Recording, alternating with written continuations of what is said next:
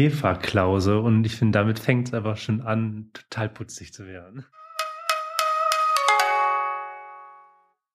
Hallo und herzlich willkommen zum Kirschblüten und schwarze Tinte. Oder Käfer heute eher. Ich bin der Alex, neben mir sitzt der Jason. Hallöchen. Und hier liegt noch unser Podcast-Hund, der Floki. Wie immer. Ja, wie immer. Heute haben wir uns etwas ganz Besonderes ausgesucht. Heute reden wir über Musashi Maru von, jetzt muss ich mich natürlich erstmal noch kurz äh, entschuldigen. Ich glaube, ich kann den Namen einfach nicht richtig aussprechen. Shukitsu Kurumatani. Müsste glaub, eigentlich passen, aber wir sind beide nicht, ja, wir können beide die japanische Sprache nicht und japanisch aussprechen sowieso nicht. Deshalb, ja.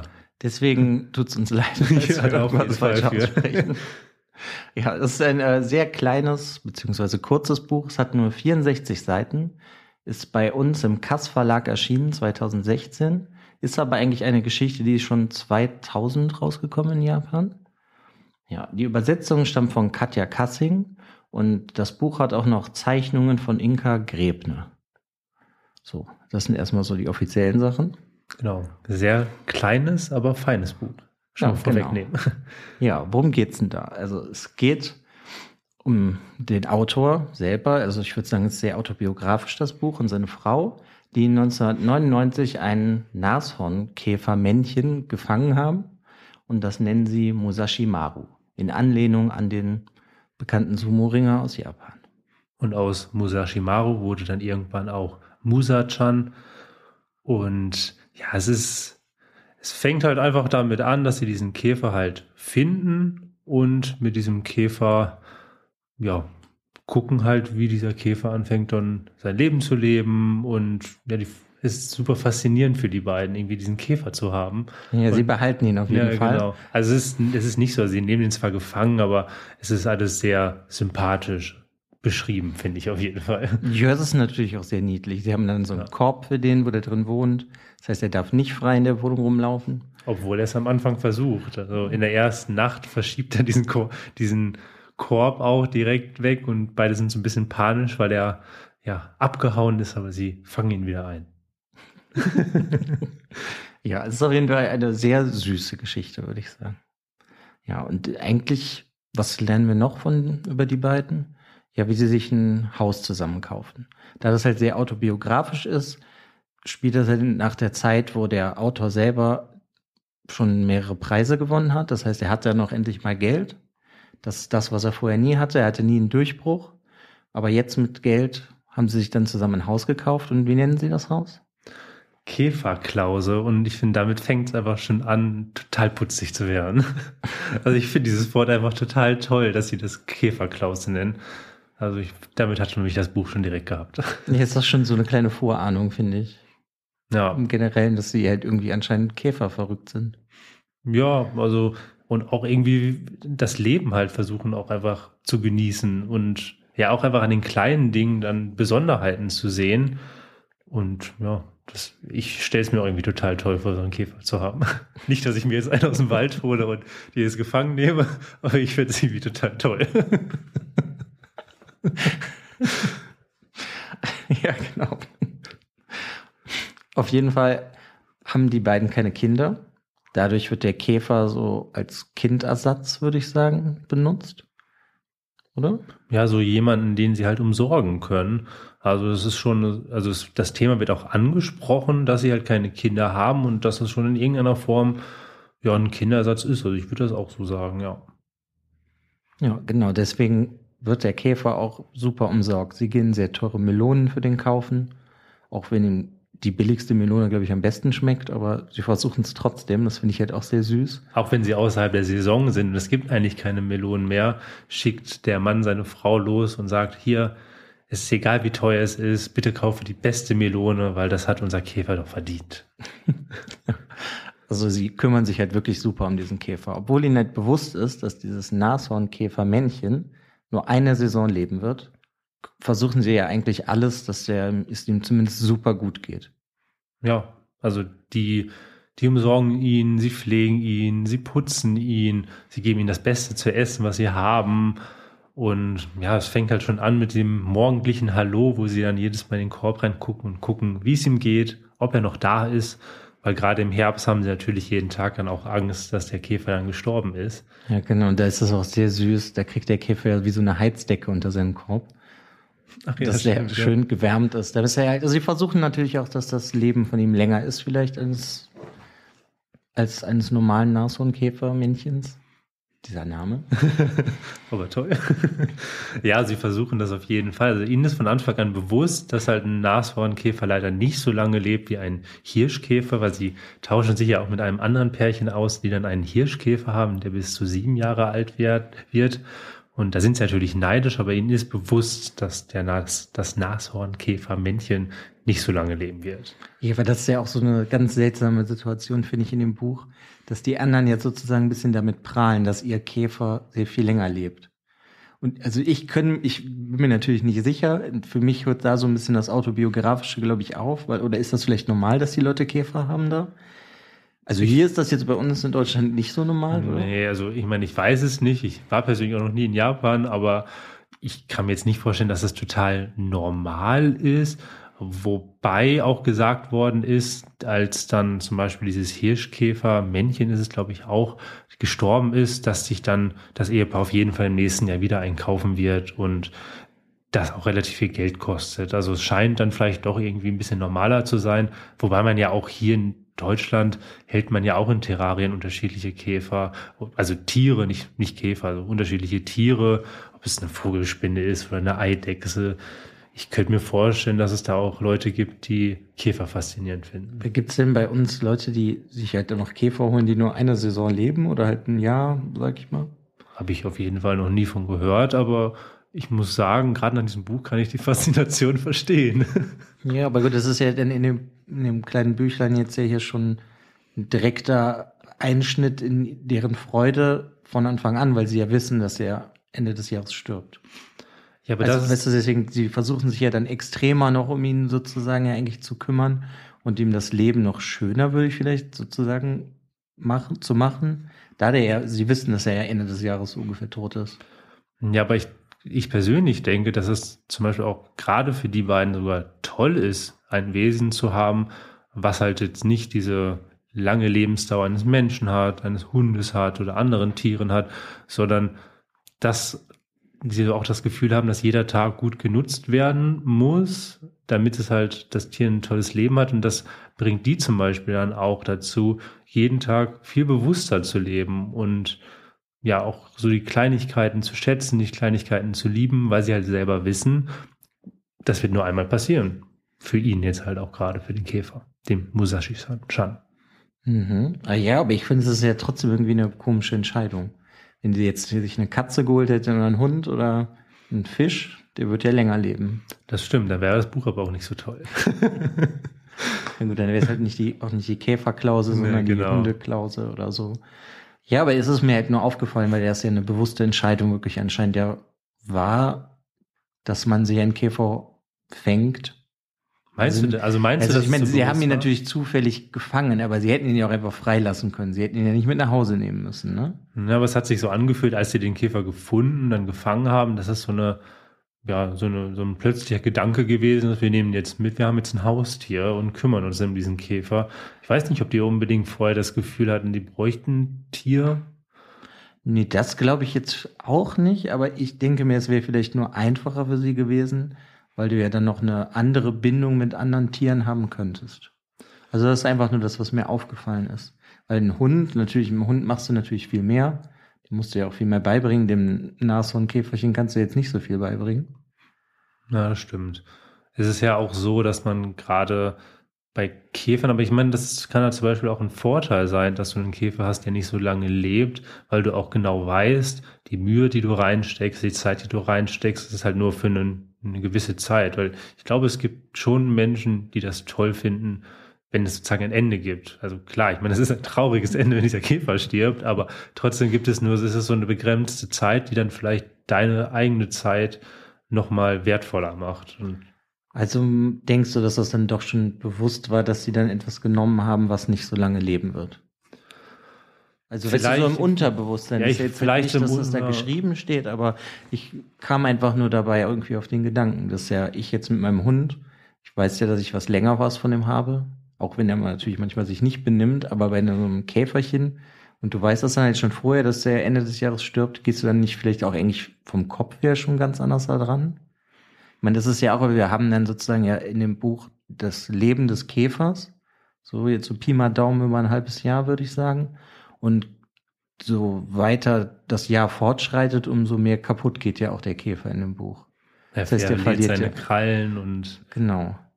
Ja, das, das heißt also, was das ja schon vorher wussten sie es und er ist halt auch nicht plötzlich tot, sondern du siehst halt diesen Zerfall durch die Zeit einfach bei dem Käfer. Dass er, wenn er in der Wildnis, nenne ich es jetzt mal, draußen leben würde, im Garten irgendwo, wäre er sehr wahrscheinlich ja schon viel früher gestorben. Ich glaube auch nicht, dass sie sich jetzt bewusst dafür entschieden haben, einen Käfer zu holen, der nicht so lange lebt. Weil als sie zum Beispiel das mitbekommen haben, dass ein Hirschkäfer viel länger lebt, ist die Frau, glaube ich, auch dann sehr neidisch dann erstmal darum. Und gerade so ab Herbst, wo gesagt wird, gut, die Lebensdauer eines Nashornkäfers ist nicht so lange, also im Herbst werden sie meistens sterben, dass sie auch wirklich ab Herbst jeden Tag reingucken und gucken, ob er denn wirklich noch lebt. Und er überlebt ja auch viel länger, als das eigentlich in der Natur, wie du schon gesagt hast, ähm, dann gewesen wäre. Deshalb, ich glaube nicht, dass sie sich bewusst entschieden haben, aber ich hatte auch eher das Gefühl, dass das überhaupt keine bewusste Entscheidung war, sondern hey, cool, da ist ein Käfer, ich nehme ihn jetzt mal mit und dann entstand so diese Faszination und die Liebe zu diesem irgendwie außergewöhnlichen ähm, Geschöpf. Ich meine, natürlich sind alle Geschöpfe in irgendeiner Form außergewöhnlich. So wie dieser Käfer auch. Deswegen finde ich, da könnten wir darauf was mal ansprechen. Deswegen äh, versuchen sie ihm auch zu helfen, wenn der Käfer seinen Sexualtrieb entdeckt. Wo wirklich so die tollste Szene, finde ich, im Buch. ja, die auch ganz toll. Also sie ist total weird, aber irgendwie auch total toll.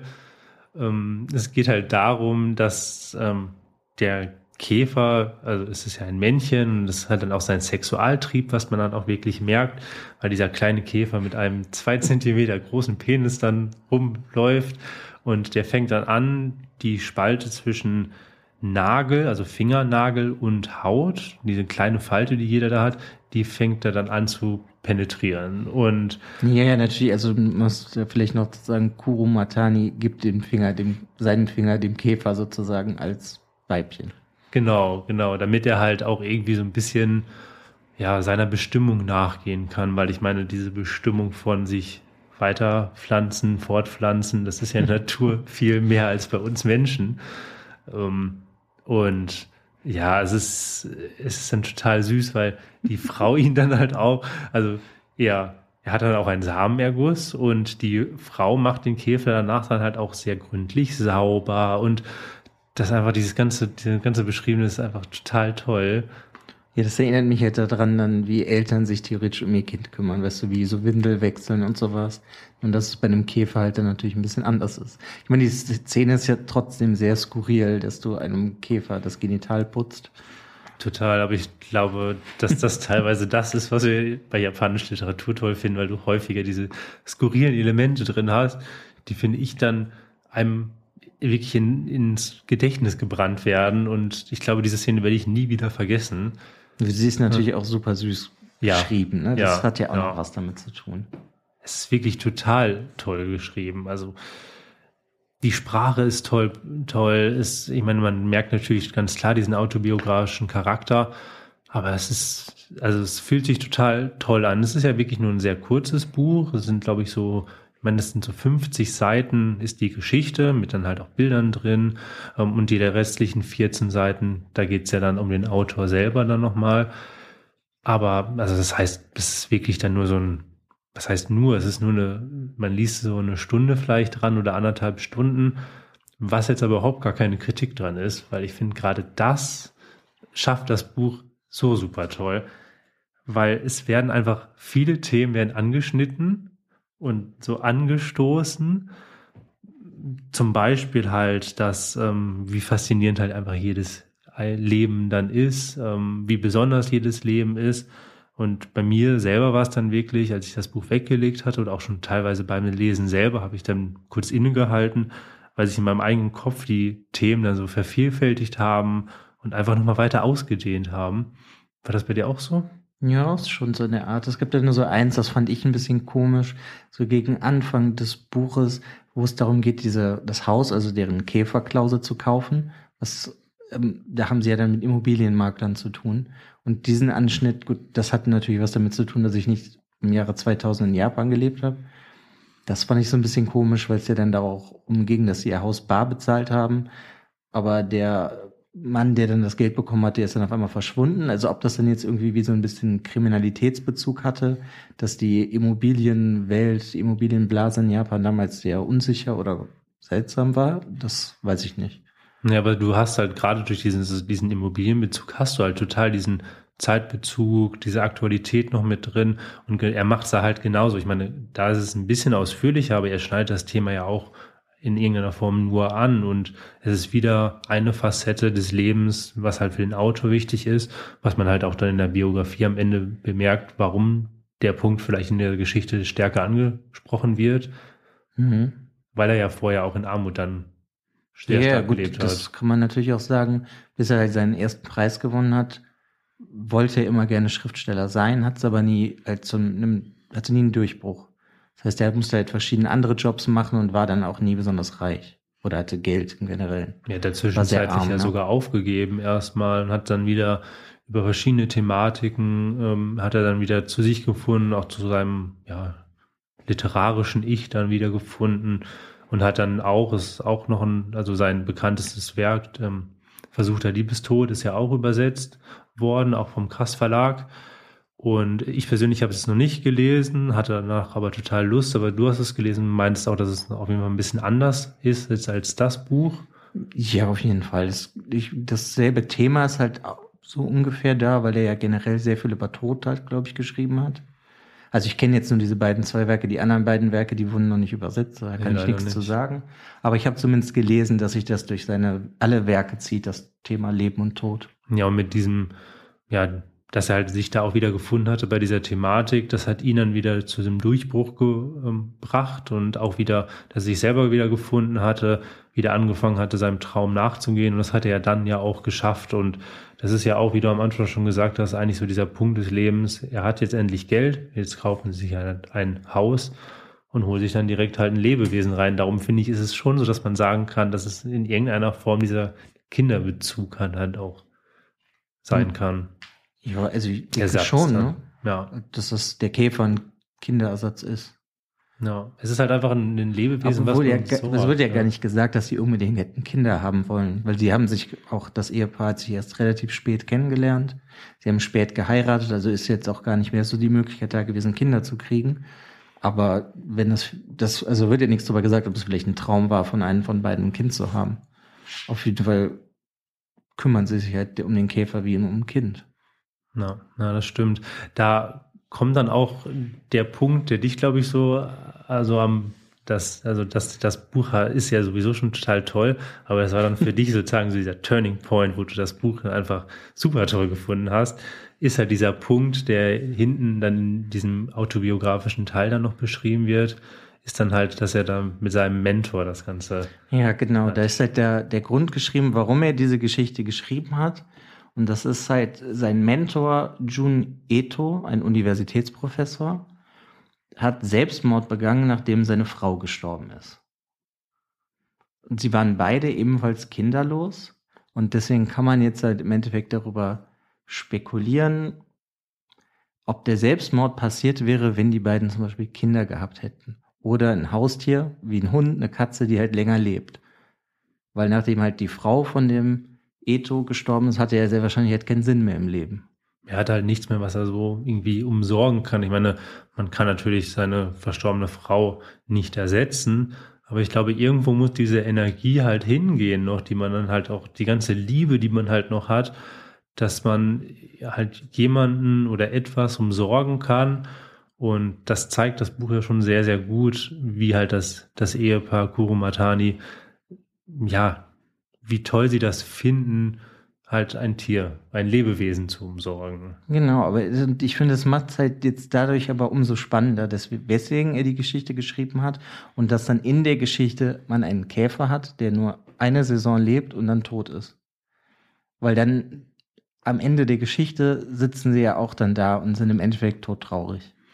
Ja, das ist, man hat, also es wird wirklich da auch das Ganze Leben und wie man halt das Leben sieht, wird halt in Frage gestellt, weil das Buch endet damit, dass halt der Käfer stirbt. Ich meine, das ist ja relativ normal. Man ist dann auch zeitlich dann auch schon Ende Herbst, Anfang Winter. Das heißt, der Käfer ist dann gestorben und ähm, die beiden, also das Ehepaar, hat sich einen Hummer gekauft, bereitet diesen Hummer zu, zu um halt äh, Musashi Maru zu feiern, sein Leben zu feiern.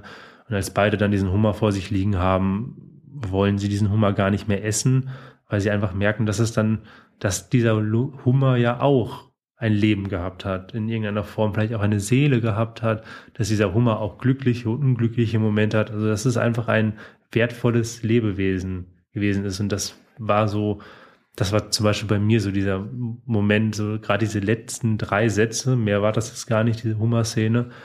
Das äh, ist einfach eine absolute Stärke in diesem Buch. Es wird einfach leicht angeschnitten, dieses Thema. Es ja, dann wird es, im Endeffekt wird es ja dann auch so, kommt es ja hoch. Sollte man mhm. überhaupt Lebewesen sozusagen essen? Ja. Eigentlich, ne? Wenn man dann, weil das ist ja so schön, dass es einen dann sehr anregt zum Nachdenken. Ja. Sollte man den dann Hummer essen? Hatte der überhaupt ein schönes Leben? Ja, und auch, wie sieht man überhaupt das Leben? Also diese Selbstverständlichkeit, wie wir halt anderes Leben sehen also wir als Spitze der Evolution, wie wir uns dann ja gerne als Menschen sehen, alles andere ist untergeordnet und dass aber jedes Leben eine Besonderheit für sich ist, was Einzigartiges. Ich meine, das merkst du ja jetzt ja auch. Du hast ja seit ein paar Jahren einen Hund. Wie toll das ist, einfach auch da ein anderes Lebewesen zum Sorgen und dass dieses Tier halt ja auch irgendwie eine Seele hat. Ja, ne? aber da ist es ja dann auch irgendwie so ambivalent, weil das, was er kriegt, ist ja auch relativ viel Fleisch, ne? Ja, klar. Und ich meine, das kaufe ich jetzt in der Dose oder du hast halt Trockenfutter oder so, oder wenn du ihn barst, dann bereitest du das natürlich auch noch anders zu. Aber im Endeffekt, weißt du, ist mir ja dann jetzt mein Hund wichtig, aber die ganzen Lebewesen, die halt sterben müssen, damit er essen kann, die sind ja dann so untergeordnet. Ja, weißt du, so klar. wie das ja eigentlich in dem Buch ist, so sie wollen ihren Käfer, also sie feiern das Leben von ihm und wollen, das finde ich übrigens so noch ganz nebenbei total schön, dass sie halt nicht im Endeffekt trauern wollen, sondern das Leben feiern wollen von Musashi Maru, was er hatte, dass er überhaupt halt gelebt hat. Ne? Das ist ja auch mhm. sehr japanisch, bei uns ist das ja eher, man trauert sozusagen. Das ja, also das finde ich ist halt auch so was Schönes. Jetzt habe ich gerade den Faden verloren, mhm. aber jetzt ist das dann der Hummer, der ja erst untergeordnet war in dem Buch, weil er einfach nur dazu da ist, dass sie ihn essen, um Musashi Maru zu feiern wird ja dann doch irgendwie eher wichtiger, wenn du da darüber nachdenkst, dass er halt auch wirklich gelebt hat. Er ist ja nicht nur geboren worden, damit er dann von denen gegessen werden kann. Ja, und es hat, kann halt aber in irgendeiner Form auch da eine Seele gehabt haben. Ja, ja klar. Hat, also, aber dadurch ist ne? das doch, das ist das doch sehr seltsam, weil, weißt du, du, ich habe mir ein Lebewesen gekauft, den Hund, und jetzt müssen andere Lebewesen sterben, damit der Hund leben kann. Aber ich meine, man darf bei der Thematik nie vergessen, dass es ja trotzdem noch um die Natur geht, also gerade wenn man jetzt einen Fleischfresser hat, dann muss er halt Fleisch fressen, aber ja, ich kann definitiv nachvollziehen, ja, ja, was du meinst. Das, meine ich ja gar nicht. Mhm. Er ist, was er ist. ja, ja. aber ja, auf das Buch bezogen finde ich das dann halt dann irgendwie spannend. Man, der Hummer. Ja, es endet, genau, es endet mit dem Hummer und dann springt es halt in diese, diesen Teil, wo das Leben dann nochmal auf den letzten 14 Seiten beschrieben wird von ähm, Shukitsu Kumatani. Und ja, also wie würdest du das Buch denn bewerten? Also was findest du, was waren so die Stärken? Gab es vielleicht auch irgendwie Schwächen an dem Buch? Also eine Schwäche würde ich jetzt nicht unbedingt sagen. Ist eigentlich jetzt eine perfekte Länge für das, was es ist. Ist eine schöne kleine Kurzgeschichte. Die hat mir super viel Spaß gemacht beim Lesen. Und da würde ich sagen, hätte die so eine 5 von 6 Sternen. Aber durch den Bezug, warum er halt das geschrieben hat und dass er halt den Gedanken hatte als Autor, ach, wenn mein Freund und Mentor vielleicht Kinder gehabt hätte oder halt einen Hund, wofür sich dann, wofür das sich hätte noch lohnen können zu leben, dass er sich dann hätte nicht umgebracht. Das, dadurch wird es zu mir, bei mir eine 6 von 6. Das finde ich macht es irgendwie so ganz besonders. Ist irgendwie, ja. Es ist auf jeden Fall was ganz, ganz Besonderes. Ich muss sagen, ich bin immer so ein bisschen kritisch, wenn ich dann so ein Buch vor mir liegen habe, was dann aus 64 Seiten besteht, wo dann irgendwie noch acht Bilder dabei sind und einige leeren Seiten. Aber bei dem Buch ist es wirklich, ich würde keinen einzigen Satz mehr in diesem Buch, in dieses Buch reinpacken, weil das für mich wirklich, für das, was es ist und auch in der Kürze, es ist wirklich perfekt ist. Also auch ich, ich, ich sehe keine Schwäche an dem Buch. du hast es ja vor mir gelesen und meinst, hey, hier komm, lies es doch mal, das ist wirklich toll. Und das ist es definitiv. Ich war total fasziniert davon. Ich finde halt, ich habe es schon einige Male gesagt, aber ich muss es einfach nochmal sagen, diese Themen, die werden kurz angeschnitten und entfalten sich dann selber dann nochmal im Kopf. Das heißt, dieses Buch, was ich jetzt vor ungefähr einer Woche gelesen habe, es ist immer noch total präsent. Ich denke immer noch über gewisse Themen nach. Das heißt, das halt total lange nach. Und was ein anderer Vorteil ist, dadurch, dass es so kurz ist, kann man sich es halt immer wieder nehmen. Und das auf jeden lesen. Fall, was ich bei mir zum Beispiel nur die Frage gestellt hat, wenn das jetzt eine Geschichte aus einem Kurzgeschichtensammlung, einem Kurzgeschichtenbuch wäre, würde dann die Geschichte halt immer noch so herausstechen oder ist das jetzt das Besondere, dass man ja im Endeffekt nur diese eine Geschichte gekauft hat. Ich glaube schon. Also ich ja, glaube schon, das dass es so ich ist, auch irgendwie, weil man ja gerade bei so einem Kurzgeschichtenbann, wo es jetzt nicht unbedingt vielleicht irgendeine Verbindung gibt, weil es nicht um, um was Großes Ganzes geht, um eine Thematik, dann ähm, springt man ja ganz gerne am Ende der Geschichte und fängt mit der nächsten Geschichte an, was finde ich bei Kurzgeschichtenbänden nicht immer so vorteilhaft ist, aber da ist es so, man hat ein geschlossenes Werk an sich, es gibt nicht mehr und das macht es total besonders. Deshalb würde ich da auch sagen, für mich ist sind es sechs Sterne. Also es ist was ganz, ganz Besonderes und ich kann es wirklich jedem nur ans Herz legen, das mal zu lesen, weil es einfach toll ist und ich glaube auch die Bandbreite von Lesern ist da total breit, weil das sind so viele Themen auf so kurzem, kleinem Raum. Es, es ist einfach toll. Gut, ich glaube, dass es relativ schwer ist, für so eine Geschichte an ganz viele Leute zu kommen, da das halt so ein bisschen nischig ist, ne? Japanische Literatur. Dann ist es Gegenwartsliteratur aus Japan. Ist, glaube ich, einfach im Generellen schwer, dass das sehr viele Leute lesen werden. Aber ich würde es auch eigentlich jedem empfehlen, weil ich finde es total schön. Ja, ich werde es auf jeden Fall weiterempfehlen. Also ich finde es ja, ich kann es einfach nochmal sagen, ich finde es einfach total toll. Also es ist ein super, super, super, super tolles Buch. Ja. Dann war es das eigentlich auch schon, oder? Ja.